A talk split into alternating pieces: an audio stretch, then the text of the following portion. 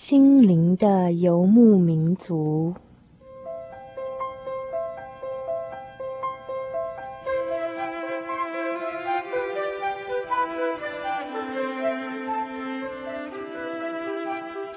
在这个谁都不管谁的后现代社会里，每一个人的心灵都是游牧民族。成长的过程就是寻找的过程。每一颗漂泊的心灵，其实都在寻找生命的绿洲。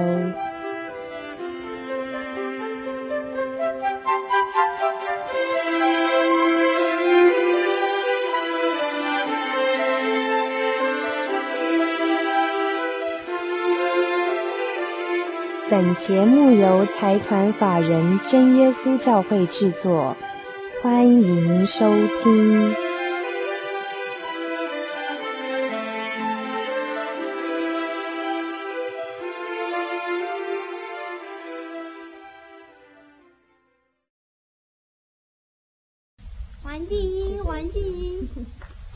现在在一个空间要开始举办座谈会，在旁边人在那边没有了。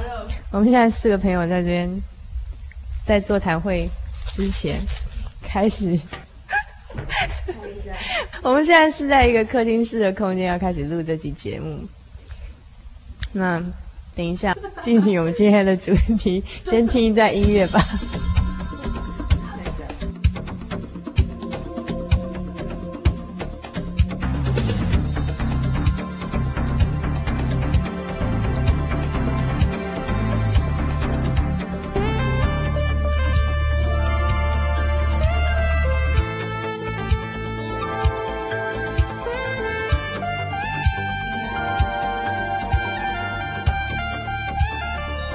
各位心灵的游牧民族朋友们，大家晚安，我是主凡，很高兴又到了我们一个礼拜在空中相会的时刻了。那么现在，如果你听到现场有一些比较嘈杂的一些背景音或者是环境音的话啊，那我要解释一下，因为我们现在是在一个呃录音室之外的一个空间，我跟三位朋友。在茶叙当中哈，在喝茶聊天。事实上，这样的茶叙是有意义的，因为我们现在正在讨论说，呃，在今天这样一个小时的时间，短短的我们单元可能不到三十分钟的时间呢，要跟听众朋友们来分享这个月的主题是亲子话题。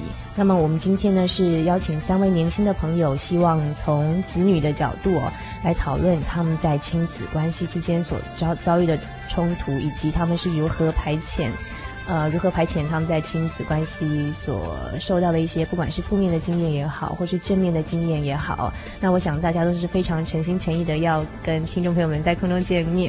那所以我现在先呃介一一的介绍，坐在我旁边这位呢是小谢。啊、呃，大家好，我是小谢。那呃，小谢他目前是已经在社会上工作了哦。那我现在介绍一位还在大学念书的朋友是阿兰。大家好，我是阿兰。好，他比了手上比了一个 V 字形，跟听众朋友们打招呼啊，因为怕大家看不见，所以我用，所以我用口述这样。好，那另外一位是呃小玉。各位听友，大家好，我是小玉。那现在我们要来谈一个跟亲子有关的话题，每个人分享一段你自己在亲子关系里头。你印象最深刻的，从小到大的哦，因为我们今天主要是讨论冲突篇。你觉得在亲子关系、在家庭生活中，从小到大让你印象最深刻的一件，嗯，算是冲突也好，或是负面的经验是什么？请跟听众朋友们分享一下好吗？先请小谢。其实说印象深刻的事情很多啦。那我在家里的关系哈，可能就是。因为我父亲他是军人出身，所以他有很多管教方式，跟我所认识的朋友他们的家庭不太一样。那他的管教方式就会常常会让我觉得觉得很不能够接受。那那因为我脾气又比较坏嘛，那所以嗯我在成长过程当中跟他起冲突的次数就很多。那有很多次的经历，就是被他修理了一顿啊，然后我事后就很后悔，不应该这样子跟他起冲突，就是往往会有这种演出这样的情况很多次啦。那比如说他在后面拿拖鞋追着我跑那种那种惊险的画面，对。那当然现在因为年纪比较大了，所以所以比较能够调适这样的状况。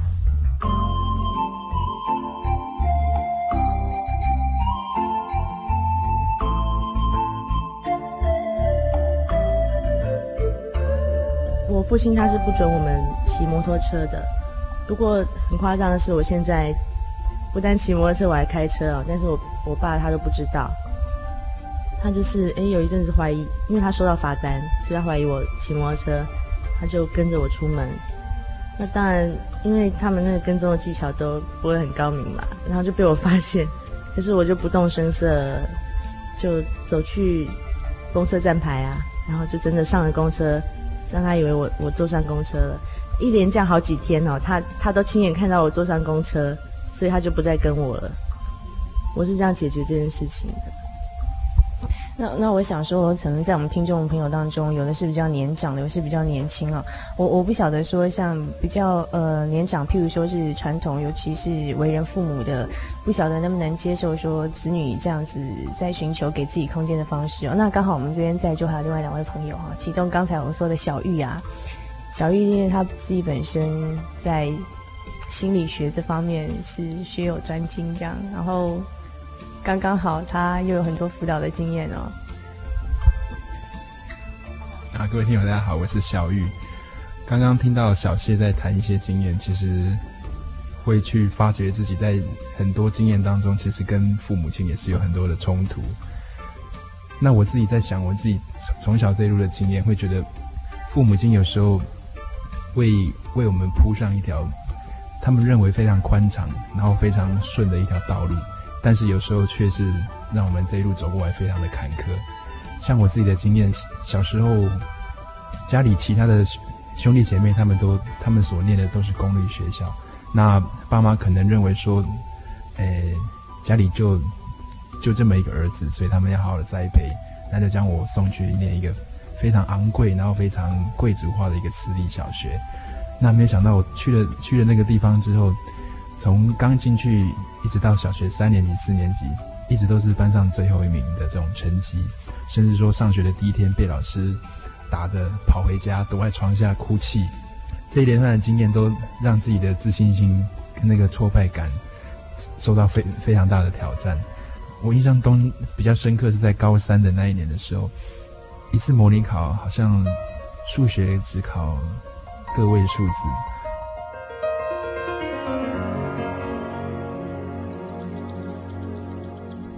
收到模拟考成绩单的时候，带回家要签名。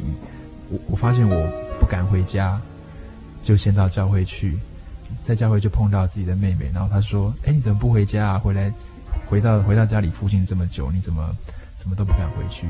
你也实在蛮害怕拿这一张这样子的成绩单回家。”在教会当中向神祷告，求神能够原谅我，因为自己认为有尽这样的力，但是我觉得好像。家里面的人，哎，最重要是爸爸妈妈，他反而好像还不是能够那么，那么去接纳这这么差的一个成绩。哎，在那样的环境，其实很多压力都是来自父母亲的那个期待，对对自己来讲，会觉得没有办法去达到那个期待当中是非常痛苦的。那在当时那那种环境的那种考不上的这样的压力的阴影之下，那觉得说。自己很脆弱，也很孤单。那在其实，在教会当中找到非常多的力量。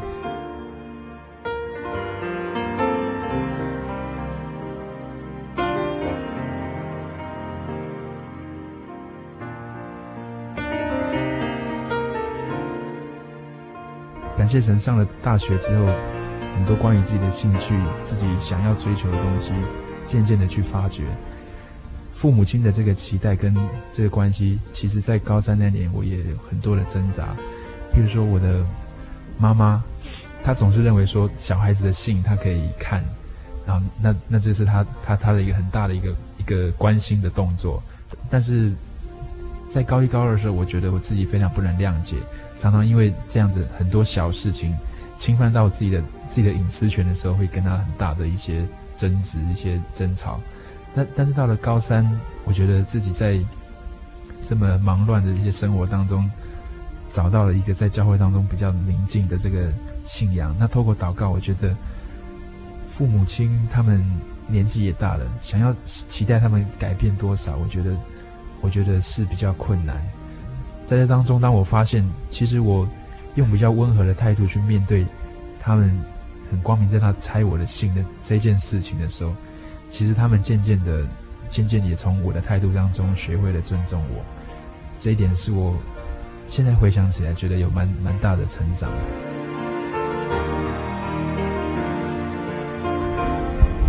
嗯，谢谢小玉刚才很诚恳的把他自己以前求学过程中的经历，呃，跟大家分享。那我要在这边介绍一下哦，因为他刚其实我很惊讶说，我很惊讶说，原来他小学有这样子光光辉的求学历史成绩单，就真的是看不出来，因为。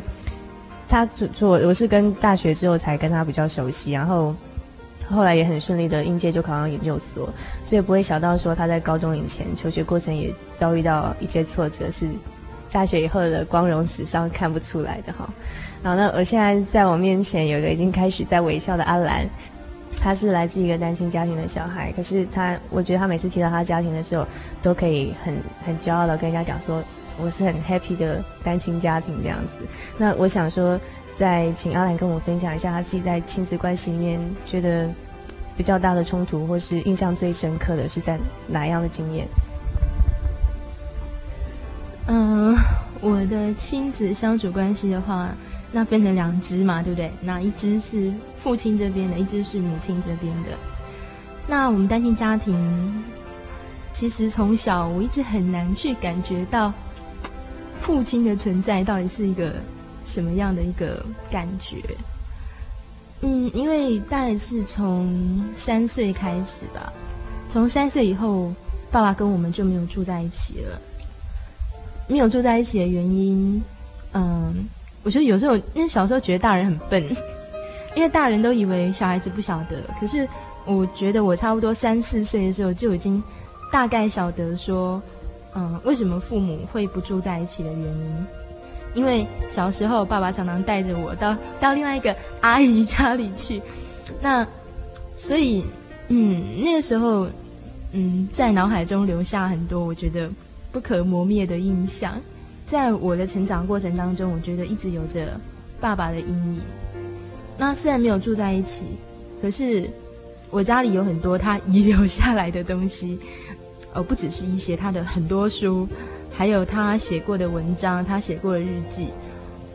在那样一个成长的过程当中，因为一直没有爸爸陪在身边，所以我觉得我很自然的就把这些东西照单全收，然后当做是一种自我自我安慰吧。因为，呃，事实上也不是说从三岁以后就没有见过自己的爸爸。他生意上面碰到一些困难啦，或者是说他跟他后来的太太相处有一些问题啦，也就是说，在他比较失意的时候，尤其是喝了很多酒之后，然后酒后有时候就会呃跑到跑到我家来。对我来说的话是，虽然是说他已经不是我妈妈的丈夫了，可是对我来说他还是我的爸爸嘛。见到的时候应该都是觉得蛮高兴的。可是往往他来的时候带来的就是很多破坏吧。记得在我高中联考的前一天呐、其实那天应该是要早点睡，好好休息，准备隔天考试。可是那一天他又喝了酒，然后又跑到我家里来了。那我为了不希望受到他干扰，嗯，然后我就把自己关在房门内，他在外面大吵大闹 摔东西。然后这个时候他突然冲过来，然后很用力的敲我的房门。我逼不得已只好开门，他一进来就开始翻箱倒柜，然后开始骂我说说说你们是在家里藏了男人，然后嗯，就做出一些会让我觉得 会让我觉得很伤心的指控吧。对，那那一次的经验对我来说，我觉得真的是非常伤心的，觉得说呃。自己的自己为什么会有一个这样的父亲？觉得看到别人的家庭，我觉得我不奢望有一个很完美，然后很理想的那种好父亲、新好男人。我觉得我只需要像嗯很多别人家的爸爸一样，就是不是那种很理想的爸爸，普通的就我就可以了。所以对父亲会有些期待。我在这边要跟刚刚我要介绍一下阿兰，有个很奇奇特的特质，就是说有时候他在讲述自己的经验的时候啊，他可以用微笑的方式，然后他可以用笑话的方式讲述一些别人应该觉得应该是不会太愉快的经验。实际上，我觉得他这样的一个。我觉得他已经在成长的过程中会学习让自己用很乐观的态度去面对事情，所以当在讲到以前的一些事情的时候，他还是可以。我觉得，我觉得就要怎么讲呢？就是这样子吧。反正我们现在先听一段音乐之后，虽然我们现在人是在录音室外面的空间，不是在录音室录。录音哦，可是我们我们还是可以遥遥控点播音乐，所以我们听一段音乐之后，再回到我们节目当中。三位朋友要跟我们所有的空中的听众朋友们在一起分享他们自己自身的经验。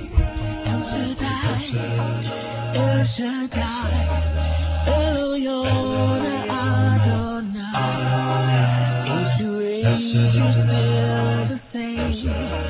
By the power of your name, El Shaddai, El Shaddai, El Kona Adonai.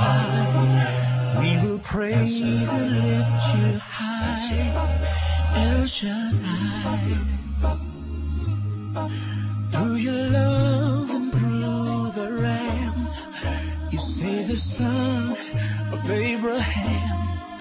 Through the power of your hand, you turned the sea into dry land. To the outcast on her knees, you were the God who really sees.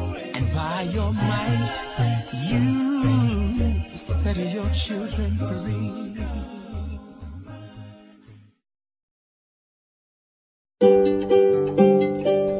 是老年人的荣耀，智慧所结的果实正散发着生命的芬芳。台湾省基督仁爱之家拥有最现代化的设备与舒适的空间，是一个充满爱与温馨的大家庭。请拨洽询专线普里零四九九三零三九零，台湾省基督仁爱之家欢迎您。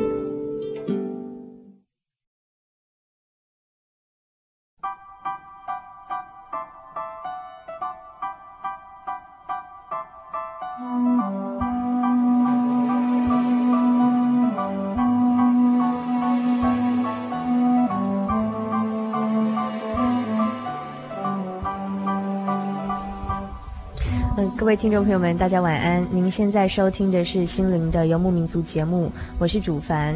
呃，刚才我们介绍了我们今天的特别来宾有三位哦，一个是小谢、阿兰以及小玉。那他们今天在我们当中分享他们自身的经验，特别是针对亲子话题以及他们自己在亲子关系所印象比较深刻的一些比较负面的经验，跟等于说我们今天是亲子关系的冲突篇哦。那么，嗯。我我在这边再简单复述一下，刚才小谢提到说他是比较父亲是比较权威式的管教的方式，那嗯，阿兰提到说他是来自一个单亲家庭，那我想说一个母亲要身兼父职以及母职的双重角色，要要一方面要负担家里的经济经济的呃所有的经济压力，一方面又要负担家。教养小孩的责任哦。那小玉提到说，他因为是在家可能是独子的关系，所以从小父母亲对他的要求比较严格。那么他是在嗯大学以前，大学上大学以前的求学过程当中有过一段嗯求学比较坎坷的一段历程哦。可是，在大学之后，其实应该一直都算蛮平顺的这样子。那我想在这边逐一再问一下哈，我想先问小谢，因为我会觉得说。其实很多也也许父母管管教方式，尽管是出于爱心或者是出于照顾哦，很多父母也许比较不是非常恰当的管教方式，可能有些小孩子会会可能比较叛逆啊，或者是呃在成长过程中有一些呃人格上面比较没有办法说都非常的健全这样子。那我觉得小谢在这点就很好，这样而且。我听小谢你提到说，你你家里其实父亲管教很权威，我会我会很惊讶。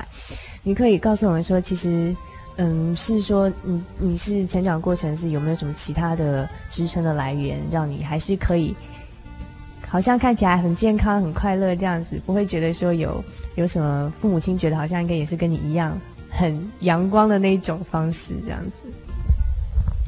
哦，我要先讲一下哈，就是呃，我父亲这种权威的管教方式给我的影响，就是我好，我觉得我好像到比较大的时候，我才懂得去做一些我我喜欢做的事情。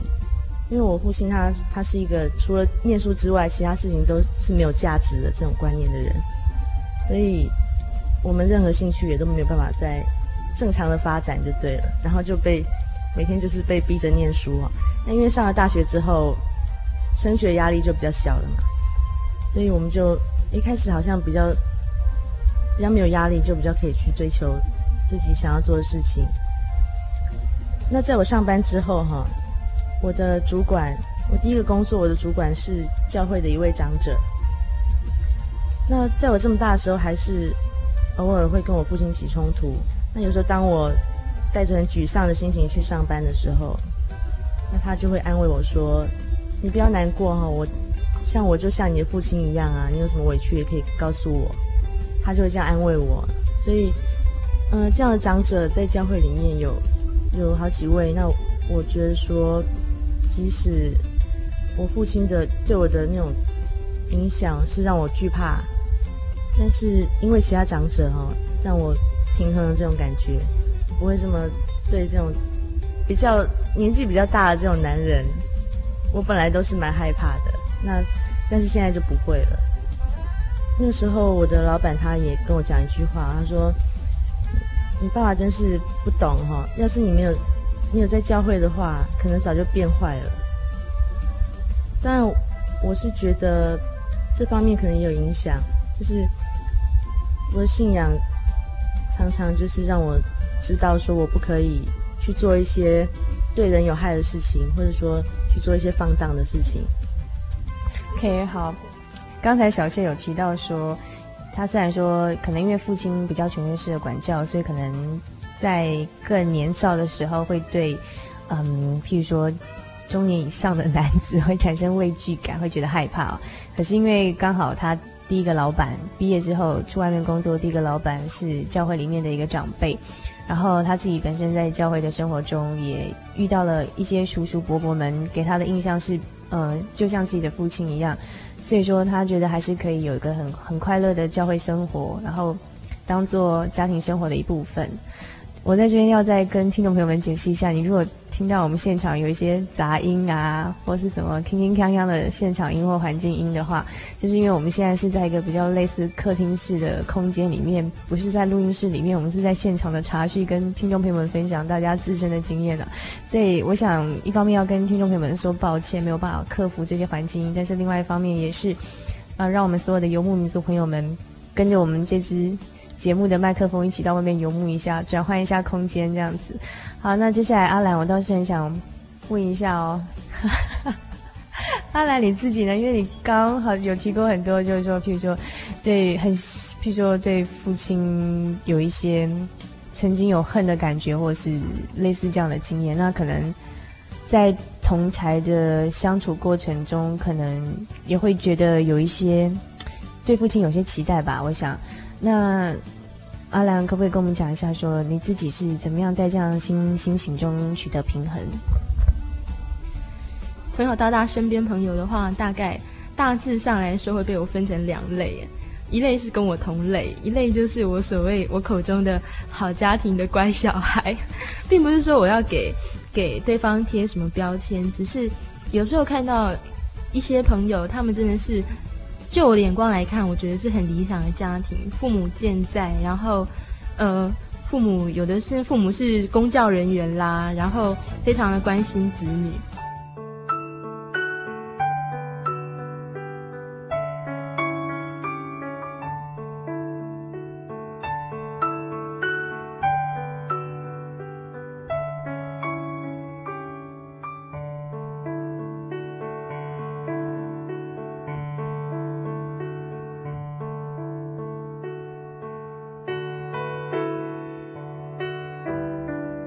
我常常在与这样家庭的孩子相处的时候，他们父母不是很喜欢他们的小孩跟像我这样，呃，被认为说，呃，像我这样家庭比较复杂的人来往。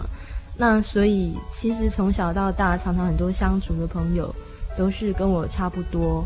呃，尤其是我想国小的时候哦，我们刚好我住的地方那一区，可能是台北市算离婚率非常高。那所以很多同学啊，都是呃嗯，或者是没有父亲，或者是没有母亲，或者是说跟爷爷奶奶住在一起嘛。那常常这样一群小孩子在一起啊，然后我们觉得比较能够自我调试的方式就是骂骂爸爸呀，骂骂妈妈。所以或许刚开始的时候，对父亲的感觉其实是很模糊的。可是再从那样子跟一样，好像觉得啊，大家同病相怜这种感觉，朋友相处的时候，有时候骂一骂，越骂就越觉得说，是啊是啊，我怎么那么可怜啊？哎呀，大人怎么都那么坏呀？我们小孩怎么那么无辜啊？那。虽然是说，呃，我跟着妈妈，然后一起在教会里面，然后我在教会里长大，那也学到很多有关于爱的事情。可是其实，在我成长过程当中，我觉得很长一段时间，我一直没有学习到到底什么是爱。我有很长一段时间，我都一直以为，因为我在那样子一种好像恨的情绪当中，所以我觉得。我是可以不需要父亲的。我觉得一个家庭里面要爸爸干嘛？对不对？要爸爸做什么？多余的。嗯，那可是随着自己渐渐长大，然后察觉到妈妈的辛苦，还有就是我们家里都是女孩子，那一个家里如果一个男孩子都没有的话，碰到一些问题啊或一些情况，例如说危险的时候，像这些都是很难去处理。我记得在我十六岁生日的时候，那有一天我的一个很要好的同学，他问我说：“哎，阿兰啊，今年生日你想要什么样的礼物呢？”我就想了很久，想一想，想着想着，突然眼泪就开始盈眶而出。然后他就说，他就慌了，他就问我说：“怎么了？怎么了？”我就说：“我好想要一个爸爸。”我说：“我好想要一个爸爸，你可以给我吗？”然后，就接下来就，真的是，呃，就开始放声大哭。他原本慌了手脚，不晓得要怎么安慰我。他居然在这个时候，就突然脱口而出对我说：“啊，不要难过，不要难过。呃，你们你们所信的神，不是就是你们的父亲吗？你们不是常常说自己是神的儿女吗？那这样的话，神就是你们这些基督徒的父亲呀。”那你怎么会说你没有爸爸呢？你不是已经有一个很好的爸爸了吗？在听到他这样讲的时候，我就突然，我觉得我受到很大的一个 shock，真的是又惊讶而且又很感动，因为我是一个基督徒，可是这个同学不是。其实这件事情可能是我这一生当中，我想是一个转捩点。从这件事情之后，我就开始好好的反省说。我以前是用什么样的态度来看待别人跟看待自己？呃，我想，其实从我跟神之间的关系中，我觉得我所认为自己失去的那份父爱，其实从来就没有失去过。Children of God，我觉得神一直都很爱我。嗯，例如说。呃，我想很多小时候常常跟我一起骂爸爸骂妈妈的那些同学们，现在都不晓得到哪里去了。嗯，据我所知，以前有个跟我很要好的同学，他在国中的时候就已经做了未婚妈妈。那也有一些同学是到后来就送到少年观护所。呃，而我觉得我很幸运的，现在还可以以大学生的身份，然后去做一些我想要做的事情。我觉得这很多都得自于一方面是呃我所信的神对我的看顾，那一方面是妈妈对我的照顾，所以我觉得我现在过得很不错。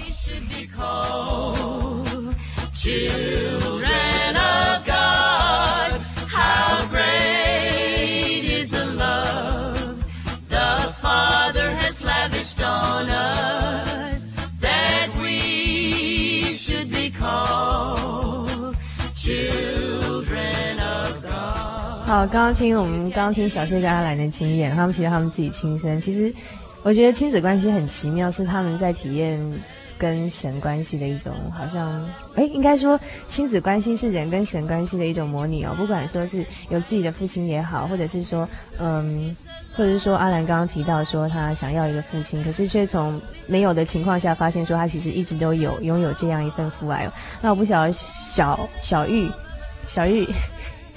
因为你刚刚之前就提过说，其实你是嗯，大学之前高三那年是你人生的转捩点。刚刚听了听了小谢跟阿兰他们的生命故事啊，我觉得都蛮感人的。哎，从人而来的爱，有时候真的非常是非常的有限，或是它带有很多的条件性，可能可能在我们可以达到父母亲的期望的时候，才能够感受到他们爱。那或是说。当我们还没有没有办法做任何判断的时候，爸妈的爱他们就就已经失去了，或是失落了。那我觉得，从人而来的爱跟从神所所得到的爱是不太相同的。很很希望各位听友也在你，你自己的生命经验当中，慢慢的来追寻这个跟父母亲的爱不一样的属于神的爱。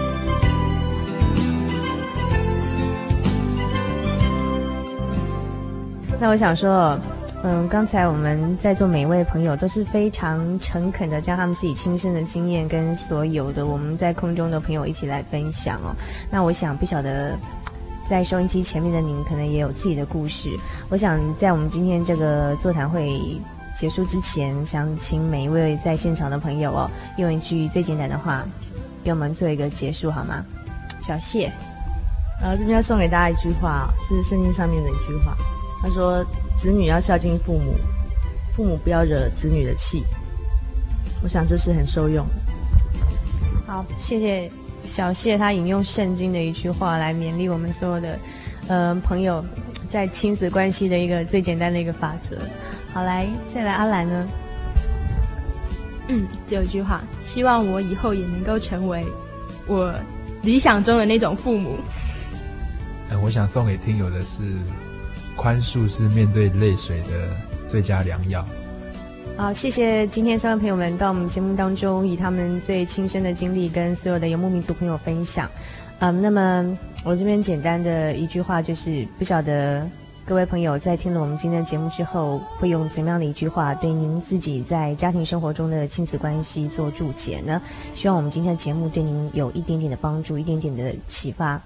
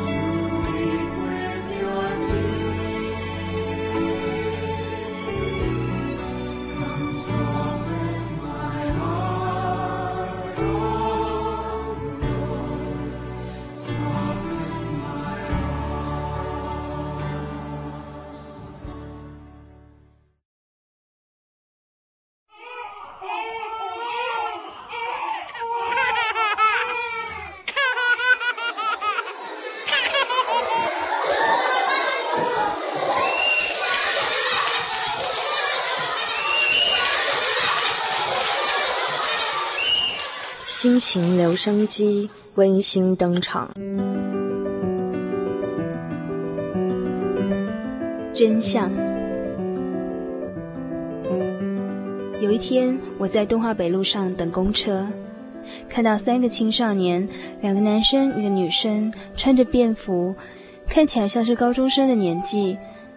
他们大声的说话，无视于他人的存在。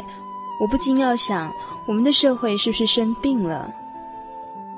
突然间，其中一个男生走到一棵树的后面，竟然撒起尿来。附近的人当场都愣住了。没多久，那个女孩子也走到草丛中，蹲了下来。所有在那边等公车的人都摇了摇头。我又想，我们的教育是不是也生病了？后来，我和那三个青少年上了同一班公车，并且跟他们一同坐在最后排的地方，看着那个女孩子依偎在其中一个少年的怀里睡着了。就在同时，我看到女孩子手中拿着轻度智障证明，以及残障专用车票，我才发现原来是我的心生病了。我们常常看到一些我们所不了解的事物，许多的猜测，许多的误会便由此产生，真相变成不重要了。其实到现在，我还是觉得很对不起那三位青少年。因为他们不知道自己做了什么，但却要承受别人鄙视的眼光。如果我们都能放开我们的心，多去了解事情的真相，而不是一味的猜测、假设，相信会有更多的事情以喜剧收场的。朋友，你的心打开了吗？真相，听友佩佩。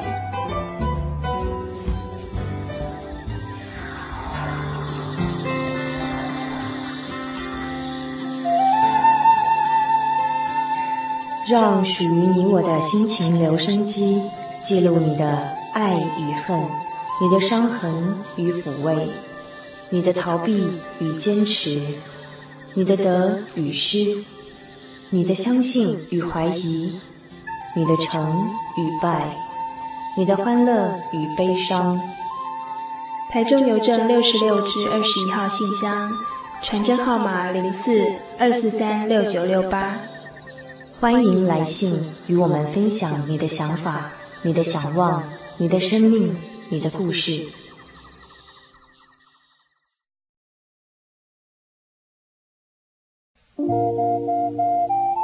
街上曾经看过这样的招牌“真耶稣教会”吗？也许您很想，但是却不好意思进来看看。其实我们真的非常欢迎您。下次当您在路过真耶稣教会时，欢迎您进来与我们同享神的恩典。真耶稣教会，台中邮政六十六至二十一信箱，欢迎来信，愿您平安。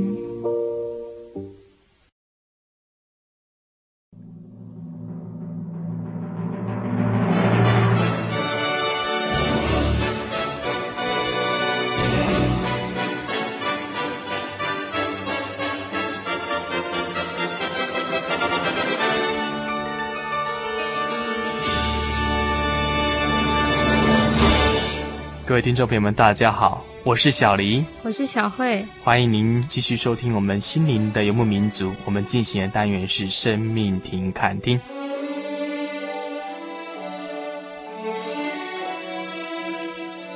小慧，我们这个礼拜想要跟诸位啊听众朋友们介绍的主题是什么呢？哎，我们今天要介绍芥菜种，一种植物种子的比喻。嗯。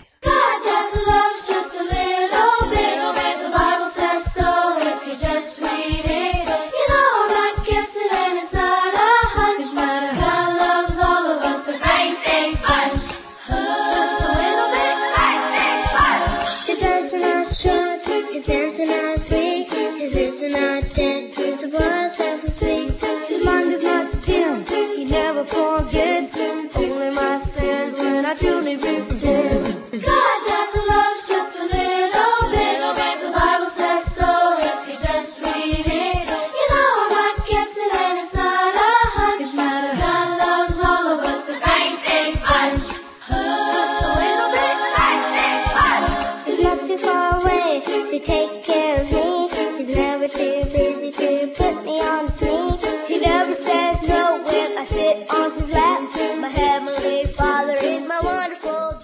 谈到芥菜种，它本身是巴勒斯坦地一个草本植物。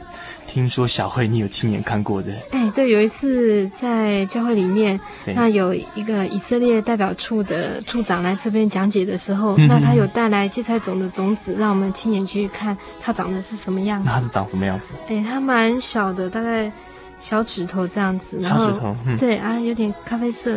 嗯嗯嗯。有没有像绿豆那么大？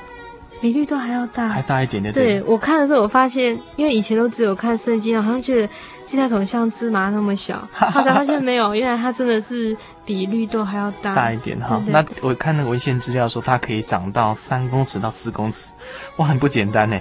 那人家说它是草本植物，你知道草本植物跟木本植物怎么分别吗？这超乎我的职业范围之外。我是听说哈，它什么木质部跟什么什么纤维部哈有分开，这是一般木质。然后如果是草本植物，它们是混在一起的啊。这个生物我忘光了，对不起对不起，听众朋友们，大家参考一下。如果你知道草本植物跟木本植物有什么不同的话，请你写信给我，给我做这个纠正哈。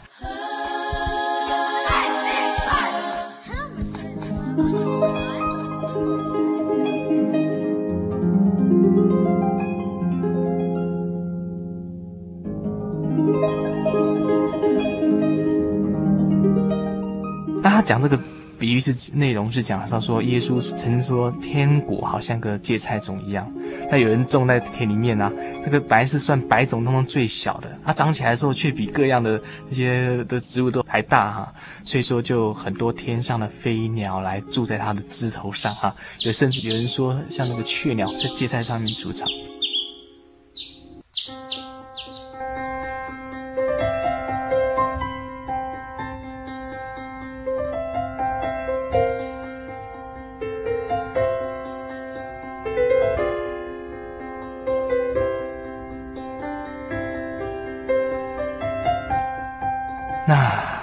会，你看到这段的时候，你有什么样的看法呢？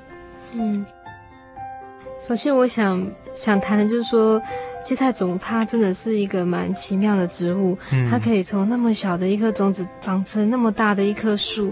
那听说人可以在它的下面乘凉哦，它可以有遮阳的功能。嗯嗯，那当然，我曾经看一本书，我觉得它里面讲的东西让我蛮感动的。嗯，他他讲说，因为芥菜种它毕竟是属于。一种菜，它不是真的是一个树，嗯、所以虽然它长得再怎么样大，嗯、它的本质还是只是菜、呃、菜而已，不是树。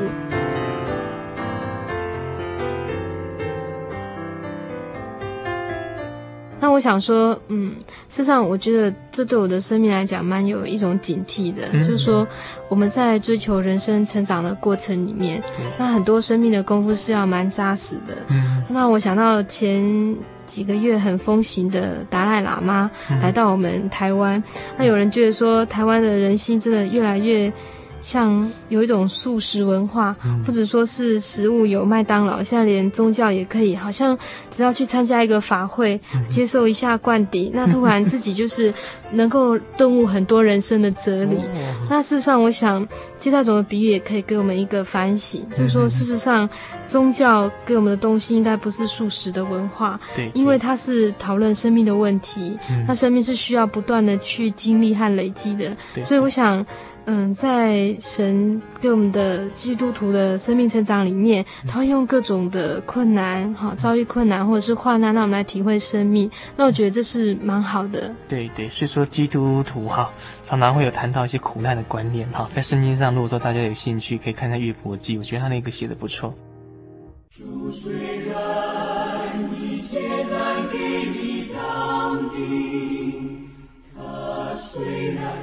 你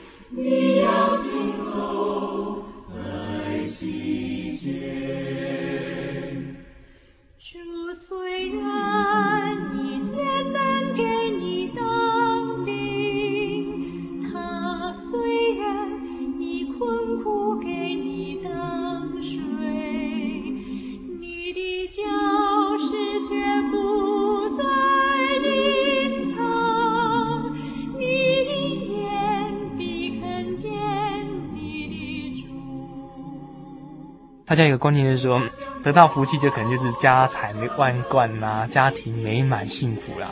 他后来他给他一个就是一个苦难的观念，让在苦难当中来慢慢了解自己内心的本质。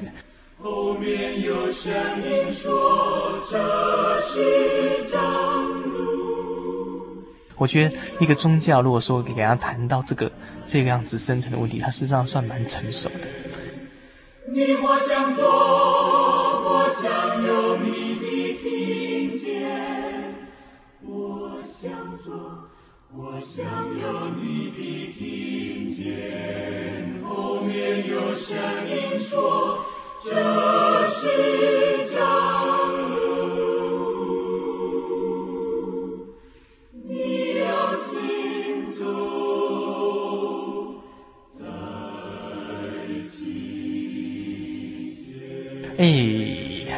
有吗？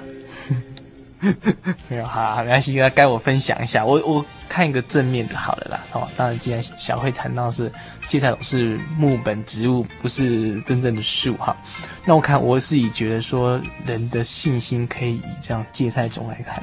怎么说哈？因为人的潜力很大，有些人就是开始怀疑自己的潜力。哎呀，我能不能做？其实我觉得人可能像芥菜种，不管做什么事情，他可以在那种。很恶劣环境之下，在巴勒斯坦那种很干燥、很热的环境之下，可以长成这么样子雄壮。我觉得人应该可以像像这样子，所以不要给自己设限太大。嗯，你觉得呢？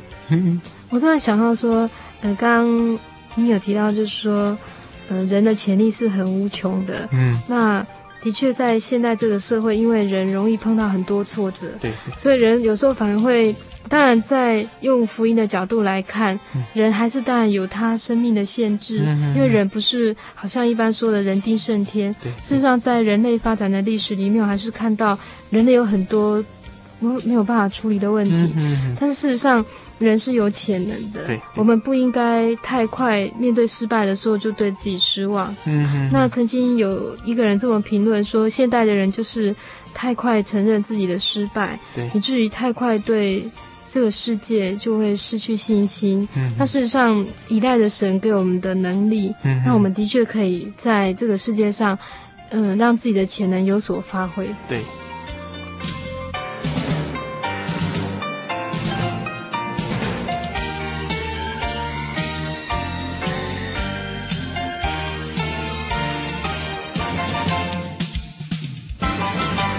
所以说我最后做一个结论哈，就是说大家诸位听众朋友们哈，当你还是接受一个宗教信仰的讯息的时候，你可能会碰到一些失望，因为看到好像跟想象不太相同。不过没有关系，你应该像芥菜种一样耐得住这样子恶劣的环境，给个时间呐、跟空间的考验，让它慢慢发扬成长。因为可能就像芥菜种一样，发现长成大树这样，甚至让人家应聘一样。那也有可能说，呃，像小黑刚才讲说，我们。做些事情不要像芥菜种那种一样，还是要追求呃生命是指的一种成长。对对对。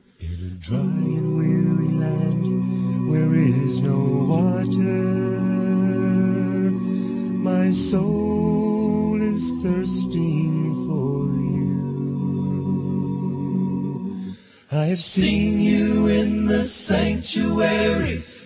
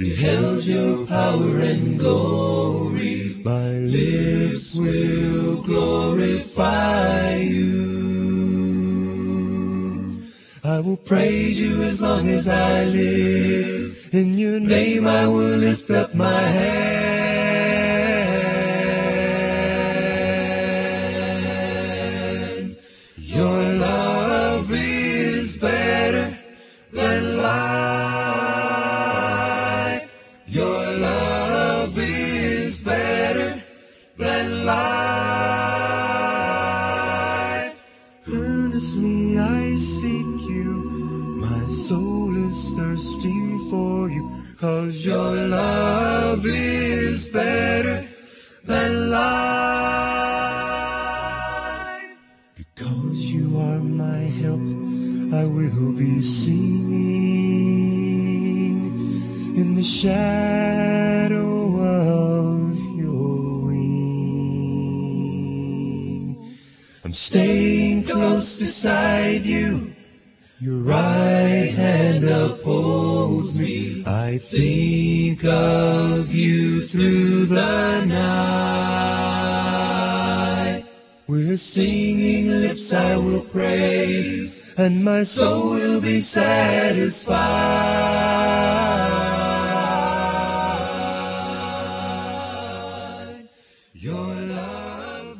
OK，小慧在最后这个单元快要结束之前，你要不要做个结论呢？哦，我想说，像我们刚刚谈到芥菜种哈，对，其实我觉得主耶稣的比喻给我们很多思考的空间。嗯、啊，芥菜种它可以代表生命本质的成长，它、嗯、也可以代表一个人的潜力。嗯，那让我觉得说，其实一件的事物都有两面可以去思考。嗯，那在于你怎么样去思想它。那我曾经看过一句格言，他说。观念比努力还要重要，嗯，因为观念正确，你的努力才不会虚掷。嗯，那我想，如果我们对每一件事物都能够去求得一个比较好的一个思想，然后实行在生活里面，那我相信对生命绝对是一个正向的帮助。嗯，所以说，诸位听众朋友们，如果说你有兴趣的话，请您翻开圣经哈，马太福音第十三章。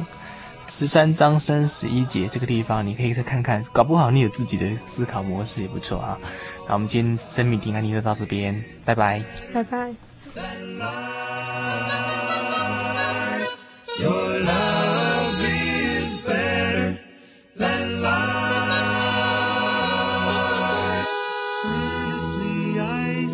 you my soul is thirsty for you cause your love